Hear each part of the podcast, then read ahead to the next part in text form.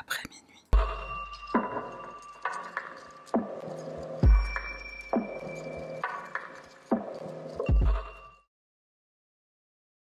Salutations mon cher panda, moi c'est Sahara, bienvenue sur ma chaîne. Alors, ça fait un moment que je le dis pas, mais abonne-toi, c'est une façon euh, rapide et facile de soutenir la chaîne. Jette aussi un coup d'œil à mon compte Instagram, j'y suis très souvent.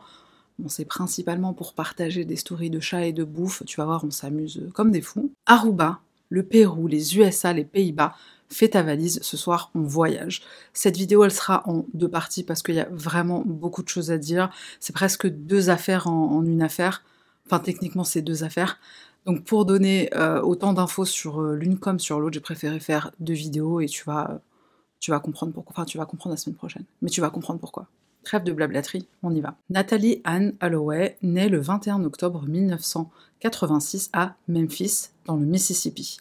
Elle a un frère cadet qui s'appelle Matthew. Leurs parents divorcent en 1993, Nathalie n'a alors que 6 ans. Elle et son petit frère Matthew habitent avec leur mère Beth. Cette dernière rencontre un autre homme qu'elle épouse en 2000. Toute la famille déménage alors à Mountain Brook, en Alabama. Pour situer, Mountain Brook, c'est dans la banlieue de Birmingham, la deuxième plus grande ville de l'État après sa capitale, Montgomery. Au moment où notre affaire débute, Nathalie est au lycée, c'est une jeune fille intelligente, elle obtient en effet une bourse d'études pour aller en école de médecine, elle est studieuse, elle est pieuse aussi, Nathalie va régulièrement à l'église, elle fait partie d'un groupe de danse avec certaines de ses copines, elle adore danser, elle fait du volontariat auprès de la Société de lutte contre le cancer et aussi auprès d'autres associations. Elle est intelligente, ambitieuse, bonne élève, d'une gentillesse exemplaire, bref, une jeune fille appréciée de tous et le genre d'enfant tout parent rêve d'avoir. En mai 2005, pour l'obtention de leur diplôme, l'équivalent du baccalauréat, le lycée Mountain Brook organise pour ses élèves un voyage à Aruba. Rien que ça. Nous, on allait au château de Versailles et c'était pas pour fêter le bac, c'était les sorties de l'école.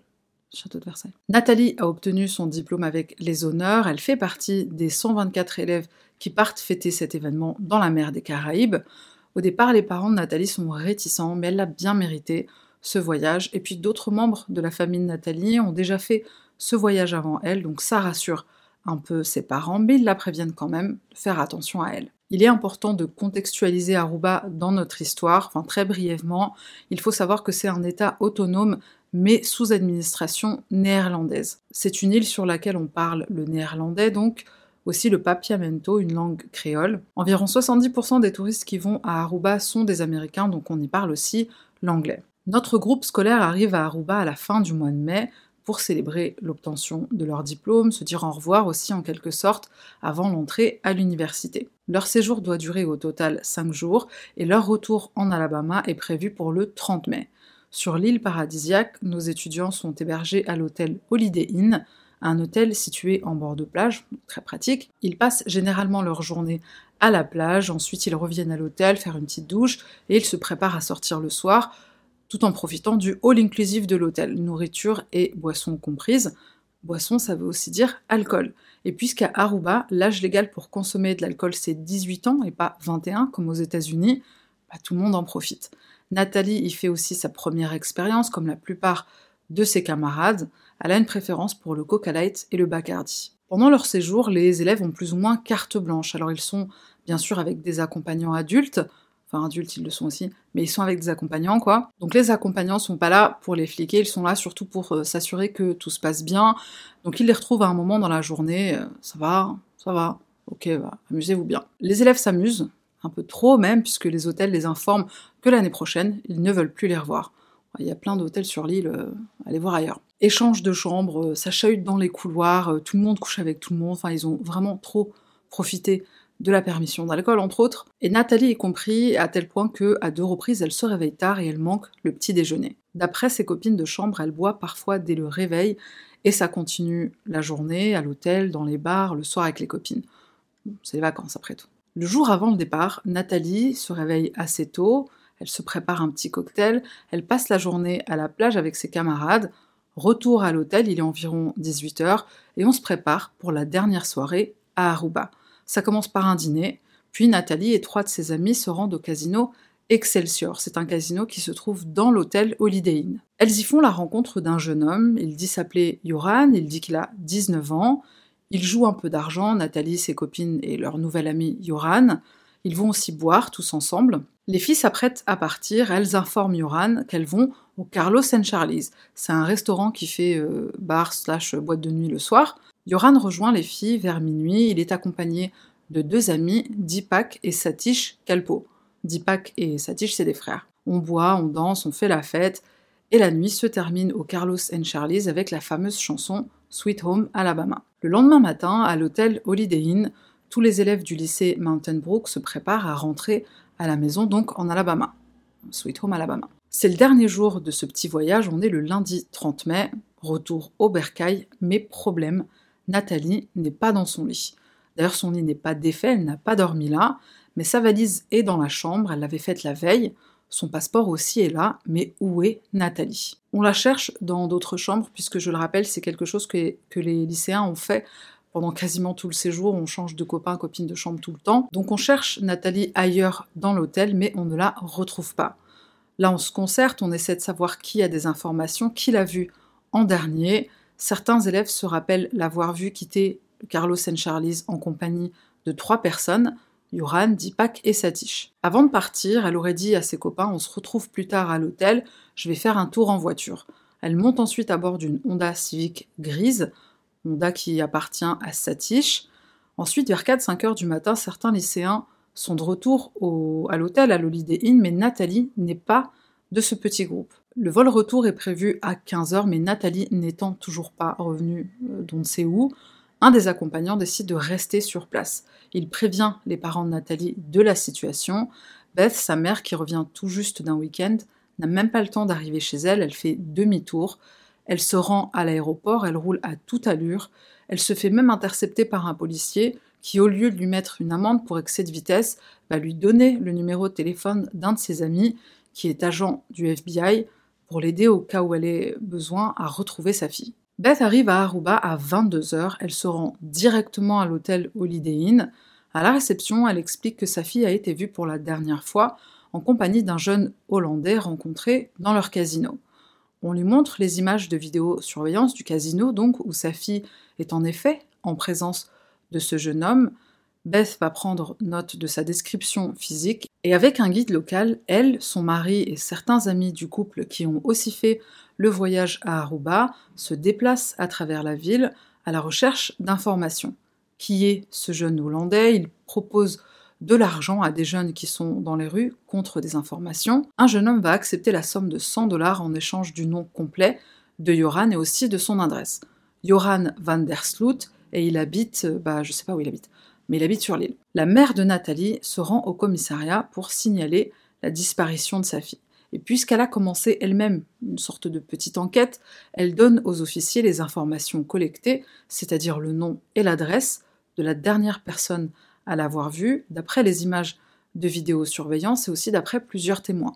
Pas seulement les camarades d'école de sa fille, mais aussi des personnes qui se trouvaient au bar-restaurant, le Carlos and Charlie's. La police ne va pas prendre très au sérieux son inquiétude, alors il commence par lui dire bah, c'est peut-être enfui. Beth répond que non, ça lui ressemble pas ensuite, il lui explique que bah, sur leur île, ils ont l'habitude de voir des touristes américains qui font un peu trop la fête, alcool, drogue, etc. Ils disparaissent pendant quelques heures, mais ils finissent toujours par réapparaître. La maman de la jeune femme insiste, ça ne ressemble pas à sa fille, elle est vraiment inquiète du sort de Nathalie. La police l'accompagne alors à reculons chez la famille Van der Sloot. Ils arrivent à leur domicile aux environs de 2 heures du matin. Mais seul Paul, le père de Joran, est présent.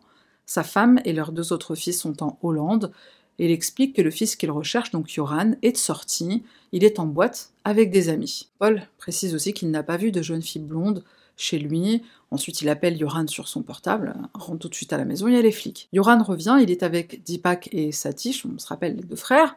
Joran explique au départ qu'il ne sait pas qui est Nathalie. Et là, embrouille général, ça crie de partout. Beth, elle est hors d'elle avec tous les témoins qui les ont vus et les caméras de surveillance, elle sait que clairement il est en train de mentir. Là, tout le monde commence un peu à se calmer, et Yoran finit par admettre avoir vu la jeune femme. Ils ont un peu flirté, ils se sont même embrassés, et comme elle voulait voir des requins, lui et ses amis l'ont emmené à la plage. Ils l'ont ensuite déposé à son hôtel vers 2h du matin et ils ne l'ont pas revu après. Le groupe de Beth lui demande donc de les emmener à l'endroit exact où ils ont euh, soi-disant déposé Nathalie. Tout le monde se dirige alors vers l'hôtel Holiday Inn. Euh, voilà, on l'a déposée euh, ici. Elle avait vraiment beaucoup bu, mais on l'a vue entrer dans le lobby de l'hôtel. D'ailleurs, il y avait même un agent de sécurité avec un talkie-walkie. Aucun membre du personnel de l'hôtel n'a vu ni la jeune femme, ni euh, les trois gigolos la déposer en voiture. Beth, elle est désespérée. Elle sait que Yoran ment, donc elle est dans un état de frustration extrême. Et cette partie-là m'a vraiment brisé le cœur, mais elle va passer la nuit dans la chambre de sa fille avec la lumière allumée et elle dira plus tard, c'est ce que fait un parent, il attend plein d'espoir avec la lumière allumée. De son côté, Yoran est quand même emmené au poste de police pour être interrogé et donner sa version des faits. La veille, il était en effet au casino Excelsior avec son père qui, malgré ses 17 ans, l'autorise à jouer au poker et au blackjack.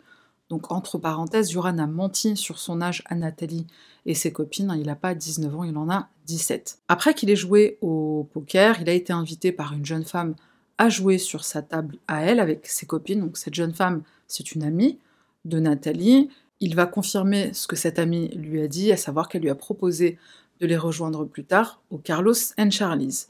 Il y va accompagné de Satish et Deepak à bord de la Honda Civic qui appartient à Satish on fait la fête, on prend de la drogue, mais pas Yoran. Yoran, c'est un garçon sage qui ne prend pas de substance. Nathalie monte en voiture avec eux. Yoran lui aurait proposé d'aller chez lui, profitant de l'absence de sa mère. il ajoute ensuite qu'avec Nathalie, ils s'embrassent à l'arrière de la voiture en se dirigeant vers la plage. Mais là, Nathalie, elle change d'avis. Elle veut retourner à son hôtel. Yoran va donner des détails très explicites de tout ce qu'il s'est passé sur la banquette arrière, de cette voiture. Hein, bon, apparemment, il n'y a pas eu que des euh, bisous. Il a aucun problème, aucune gêne à dire ça à la mère de Nathalie. Et là, fin de l'histoire. Nathalie est déposée à l'hôtel. Dipak et Satish confirment cette version en ajoutant qu'ils ne voulaient même pas que Nathalie monte à bord de leur voiture tellement elle était ivre. Les trois vont insister sur un élément fort intéressant.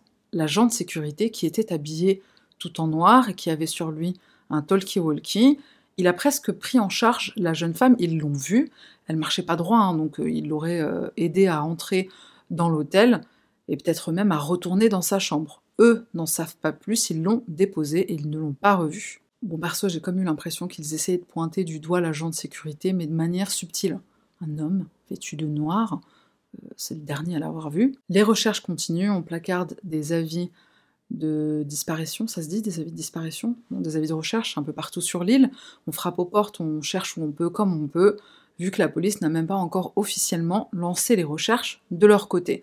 Pour eux, il n'y a rien d'inquiétant, elle va réapparaître, ou alors elle est partie euh, volontairement, une sorte de fugue, ou alors elle a trouvé un amoureux et elle veut pas rentrer. La police, à ce stade-là, ils attendent que ça se passe, et d'ailleurs seuls deux commissariats sur l'île sont au courant de cette disparition. Par contre, les habitants prennent cette disparition très au sérieux. Ils se joignent à l'effort de recherche, ils rejoignent Beth, son mari et leurs amis.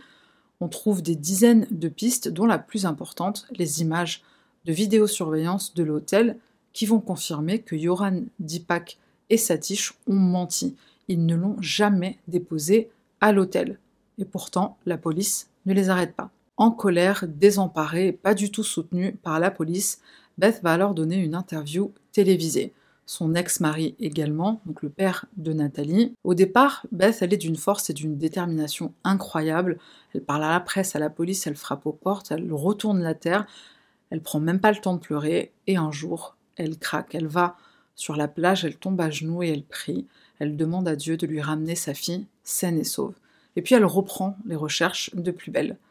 La famille va même offrir la récompense de 200 000 dollars pour toute information permettant de retrouver Nathalie, 100 000 dollars pour toute information permettant de retrouver son corps, et un mois plus tard, c'est la somme d'un million qu'on propose. Les recherches continuent, cette fois avec l'aide de la police qui finit par prendre l'affaire au sérieux, en plus des 700 volontaires déjà sur le terrain, environ 4000 personnes, tous départements confondus, sont déployées officiers, hélicoptères, équipe de plongeurs, des chiens même. Dix jours après la disparition de Nathalie, on arrête enfin les frères Calpo et bien sûr Yoran. On découvre lors de leurs interrogatoires qu'ils ont menti, et voici une autre version des faits qu'ils vont donner. Les frères Calpo ont déposé Yoran et Nathalie sur la plage. Yoran confirme, il ajoute qu'avec Nathalie, ils ont, fait, euh, ils ont fait des trucs sur la plage, ils ont regardé les étoiles, que c'est romantique. Nathalie s'est endormie, Donc Yoran est parti, il l'a laissé dormir sur la plage, en plein milieu de la nuit. Pour la police, ce n'est pas suffisant pour maintenir Yoran en détention, il est donc relâché au plus grand désarroi de la famille de Nathalie. La police continue son enquête, on continue les recherches en gardant quand même un œil sur Yoran et sur les frères Calpo. De son côté, Beth, la mère de Nathalie, accompagnée par une équipe de journalistes, se présente au domicile de la famille Vandersloot. Paul, le père de Yoran, lui répond. Il veut bien l'inviter à entrer, mais il refuse la présence des caméras. Paul est avocat, il est juge en devenir, donc on soupçonne que peut-être il essaie de protéger son fils. On soupçonne même qu'il est peut-être impliqué, est-ce qu'il a aidé à se débarrasser du corps Si son fils va en prison pour meurtre, si tant est qu'il ait tué Nathalie, c'est pas juste lui qui risque gros, mais aussi Paul, le père. La journaliste qui est présente avec Beth chez les Vandersloot, elle dira plus tard qu'elle n'a jamais vu quelqu'un transpirer comme Paul.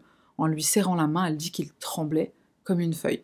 C'est quand même un peu chelou. Cet échange ne donne rien, malheureusement, Paul ne donne aucune information, il n'est d'aucune aide, et bientôt c'est toute l'île qui va tourner le dos à Beth. Ils ne veulent plus des journalistes, ils ne veulent plus de cette présence. Cette affaire a pris une telle ampleur et à une échelle internationale, ça fait de la mauvaise publicité.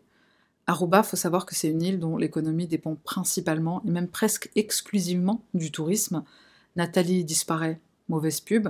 D'autres femmes aussi disparaissent dans des circonstances similaires et à peu près à la même période, mauvaise pub aussi. De son côté, la police est sous une pression énorme. On les accuse en plus de mal faire leur travail. Les frères Calpo, les principaux suspects, ont été relâchés. À Aruba, la loi prévoit qu'on peut détenir un suspect pour enquête pendant quand même 116 jours. Ils sont libérés au bout de seulement quelques semaines. Euh, leur détention, n'a clairement pas duré assez longtemps. On n'a pas bien mené l'enquête, en tout cas, c'est ce que pense Beth et son entourage. Le 23 août 2005, l'ouragan Katrina frappe les États-Unis. C'est une des pires catastrophes naturelles que connaît le pays et forcément elle appelle l'attention de tous les médias.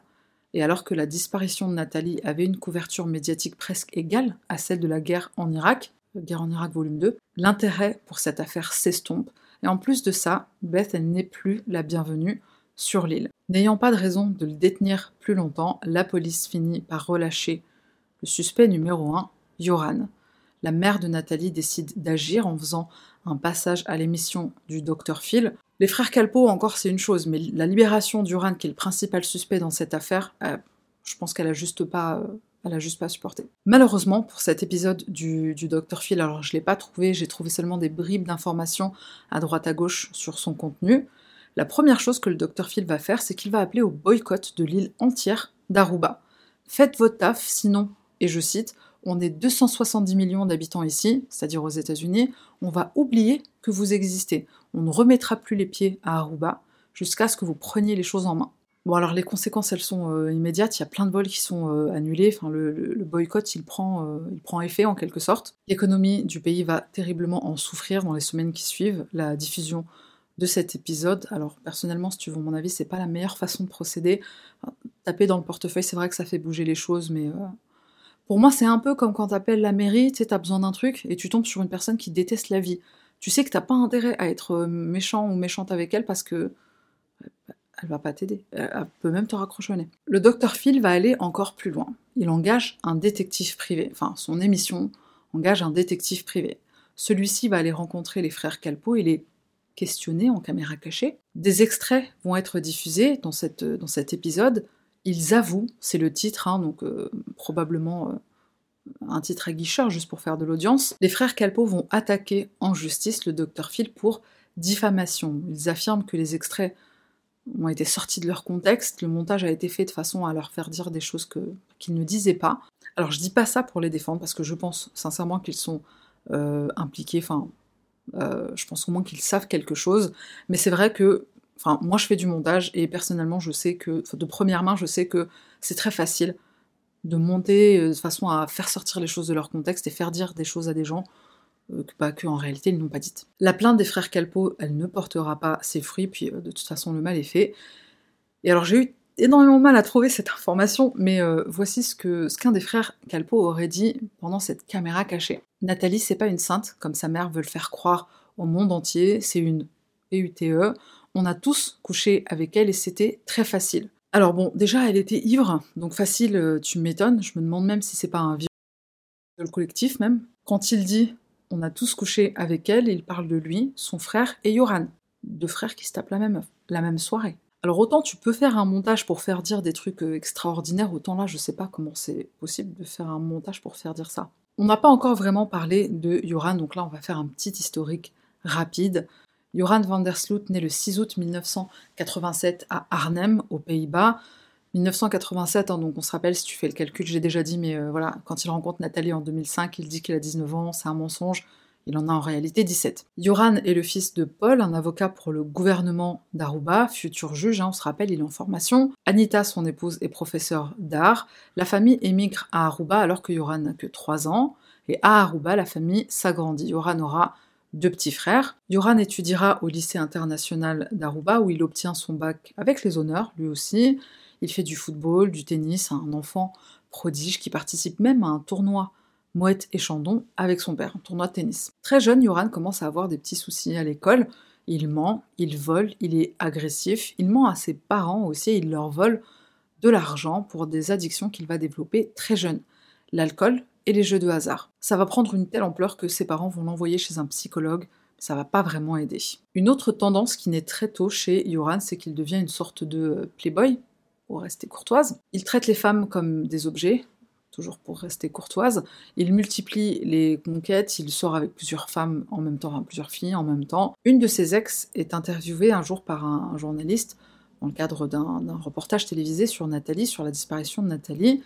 Et la jeune fille, elle explique que Yoran, au départ, il était très romantique. Ils ont commencé à sortir ensemble alors qu'ils avaient tous les deux 16 ans. Yoran était très attentionné, il lui offrait des petits cadeaux, il lui écrivait des poèmes.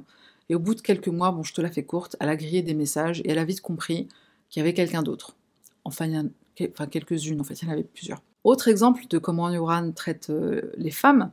Un matin, une de ses euh, conquêtes, bah, il la vire de chez lui en lui donnant, euh, en lui jetant quelques pièces pour prendre le bus, genre c'est bon, j'en ai fini avec toi, dégage. Ce trait de personnalité chez Yoran va encore rendre plus difficile la crédibilité d'une autre version des faits qu'il va donner, oui, parce qu'il va en donner mille des versions. D'après une de ces versions, c'est Nathalie qui voulait coucher avec lui le soir de sa disparition, Yoran aurait refusé.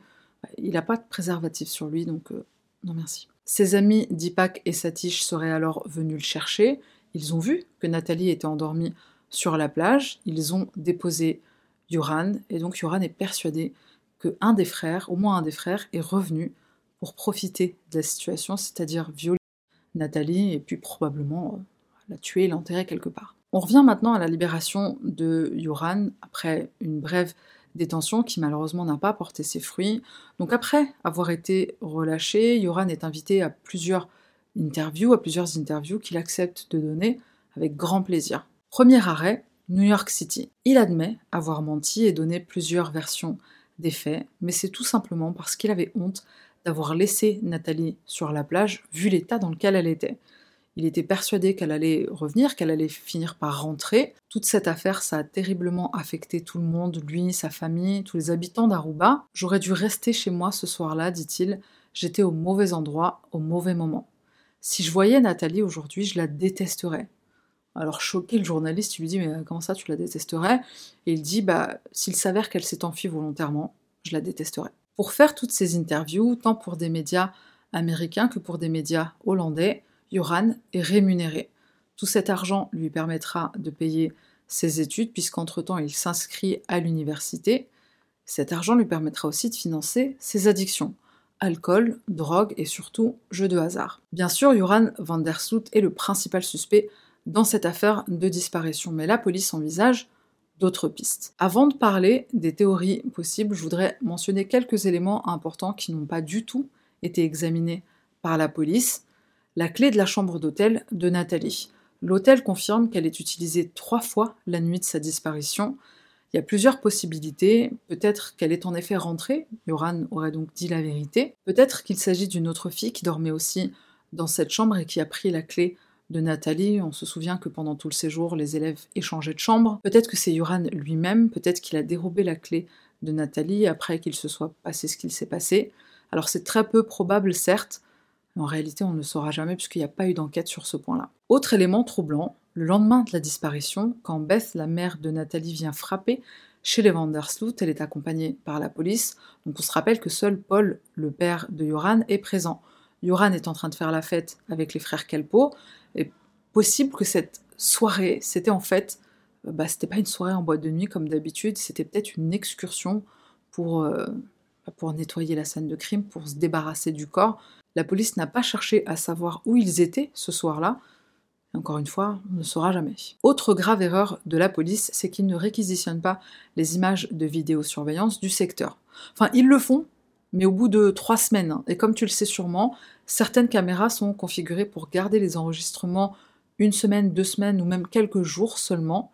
Là, ils s'y sont pris euh, beaucoup trop tard. Pourquoi? Euh, La police refuse de répondre à cette question. On arrive maintenant aux théories principales envisagées par la police, en dehors de Johan, bien sûr. On va commencer avec les frères Calpo, les frères Partouzeur. On découvre que la voiture de Sadish a été lavée par Dipak le 30 mai, juste après la disparition de Nathalie. Alors bien sûr, hein, c'est suspicieux. Quand on l'interroge à ce sujet lors de sa brève détention, il dit qu'il la lave une fois par mois, donc il n'y a rien de bizarre là-dedans. C'est tombé ce jour-là, ce n'est que le fruit du hasard cosmique. Quand un officier lui demande s'il dirait la vérité, quitte à incriminer son frère, il répond Je ferai tout pour mon frère, même si ça me coûte ma liberté. Alors il fait tout pour son frère, il fait tout avec son frère? Dipak et Satish continuent d'éveiller les soupçons. Ils reviennent sur leur déposition initiale, puisque Yoran est revenu sur la sienne. Une des versions des faits qu'a donné Yoran, en effet, c'est que les frères Calpo l'ont déposé d'abord, ensuite ils sont repartis avec Nathalie à bord de leur véhicule. Donc il incrimine directement ses potes. À leur tour, ils disent à la police que non, en arrivant sur le boulevard je sais plus quoi, ils ont déposé Nathalie et Yoran à quelques centaines de mètres l'hôtel Holiday Inn.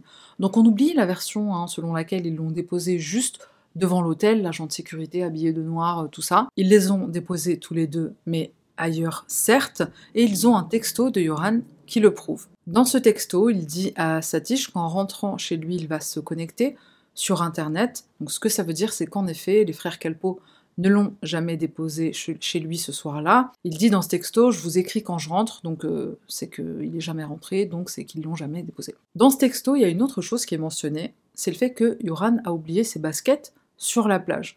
Donc il serait rentré à pied, un trajet de 45 minutes. Les baskets en question, c'est des baskets de marque qui coûtent cher et qui, sont, enfin, qui ont été ramenées des États-Unis. Donc il aurait pu euh, facilement aller les récupérer, me diras-tu.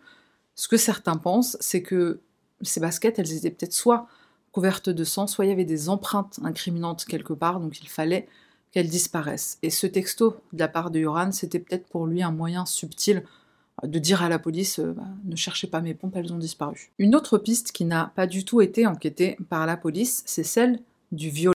Stacy, une américaine originaire de Boston, est en vacances à Aruba. Le 20 mai, soit 9 jours avant la disparition de Nathalie, Stacy est victime d'une tentative de viol. Elle est sur la plage et elle se dirige vers son hôtel quand un homme apparaît de nulle part en voiture. Il est complètement nu, donc ses intentions sont claires. Il court vers elle et il tente de l'attraper par le bras et de la faire monter dans sa voiture. Euh, conduire à poil, c'est quand même particulier. Stacy résiste, elle hurle de toutes ses forces, elle appelle à l'aide, et c'est ce qui lui sauve probablement la vie. Le fait que cet incident se soit produit à Fisherman's Hut, tout près de là où Nathalie disparu, aurait dû être suffisant pour que la police mène l'enquête sur cette piste-là. D'autant que Stacy a identifié son agresseur au commissariat quand elle a porté plainte, donc c'était pas une piste qui était difficile à envisager au moment où on avait encore le temps de le faire. Et alors tiens-toi bien parce que ça se gâte, un suspect va être arrêté. Il correspond à la description que Stacy a donnée et pourtant il sera libéré pour on ne sait quelle raison et il s'enfuit en Colombie. On perd et la possibilité de le poursuivre pour l'agression de Stacy et la possibilité de l'interroger pour la disparition de Nathalie. Alors pourquoi a-t-il été euh, libéré? C'est une excellente question. Le département de la police répond que son, visa a expiré. Ils auraient pu le garder, hein, la loi le, prévoit, agression prend le dessus sur euh, visa périmé, mais bref. On passe à la prochaine théorie, alors celle-là, elle est chaude, c'est le cas de le dire. On sait que Yoran est un il adore draguer à tout va, c'est sa spécialité, il affectionne particulièrement les étrangères, et autres. Il est tout le temps en boîte, dans des bars, etc. Dès qu'il repère une proie, il use de son charme et il la ramène soit chez lui, soit dans un hôtel. Parfois, lors de ses ébats amoureux, il est avec ses potes, Dipak et euh, Satish notamment, ils font ça dans la même chambre et tout. Une fois, paraît-il, Yoran aurait amené une fille de 14 ans et il l'aurait filmée. La jeune fille de 14 ans, c'est pas la première qui sera euh, filmée, photographiée. La police va en effet trouver dans les ordinateurs des frères Calpo et bien sûr dans l'ordinateur de Yoran des conversations dans lesquelles il est question de leurs ébats et de leur talent de euh, photographe slash réalisateur. C'est là que ça devient intéressant. Ces photos et ces films maison de leur sex party dans différents endroits auraient été proposés à la vente à des sociétés de production américaines. Sociétés de production qui font des films pornographiques, hein, je pense que tu avais compris. Pour ces euh, transactions, échanges, transactions, le contact de Yoran et des frères Calpo, ce serait un certain Mr. Pink, un homme qui vivait à Aruba pendant un temps, donc Mr. Pink, il est lui-même dans l'industrie du porno. Donc les achats des films slash photos, c'est soit pour sa boîte à lui, soit il sert d'intermédiaire des plus grosses sociétés de production. L'autre élément qui a mis la puce à l'oreille de la police pour cette piste-là, c'est le fait que le soir de la disparition de, Nathalie, Yoran a téléchargé deux films graphiques réalisés par une société de production basée à Miami. Alors donc on cherche à savoir par les relevés téléphoniques si Yoran a appelé cette société de production ou s'il a contacté euh, Mr. Pink ou d'autres personnes qui servent d'intermédiaire. Cette piste ne donnera rien. Mr. Pink finira par répondre même à des journalistes qui font des, documentaires, des reportages. Il explique que tout ce qu'il fait est légal et il dit aussi qu'il n'a aucun lien avec Yoran. L'enquête de la police va confirmer ça. Mr. Pink n'est plus considéré comme suspect ou même comme personne impliquée. On ne retrouve en effet aucun échange, aucun film, aucune transaction. Qui est Steve Croze? Steve est un DJ qui travaille sur un bateau slash boîte de nuit qui s'appelle le Tatou. Son nom de scène à Steve, c'est DJ Diablo. Ça laisse rien présager de bon. Deepak Kalpo travaille dans un cybercafé que Steve fréquente souvent. Les deux hommes se connaissent donc. Une semaine après la disparition de Nathalie, Steve se rend de lui-même. Toc toc, bonjour les flics. Il se rend de lui-même au commissariat et il raconte ce qu'il a vu le soir du 29 mai, le matin du 30.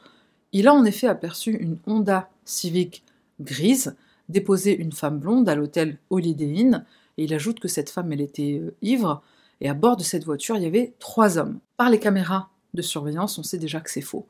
Et en plus de ça, il y a quatre témoins qui disent à la police avoir vu Steve au bar Carlos and Charlie's le soir où Nathalie disparaît et à des horaires où il était impossible pour lui d'être devant euh, l'hôtel Holiday pour être témoin de Nathalie qui est déposée par trois hommes.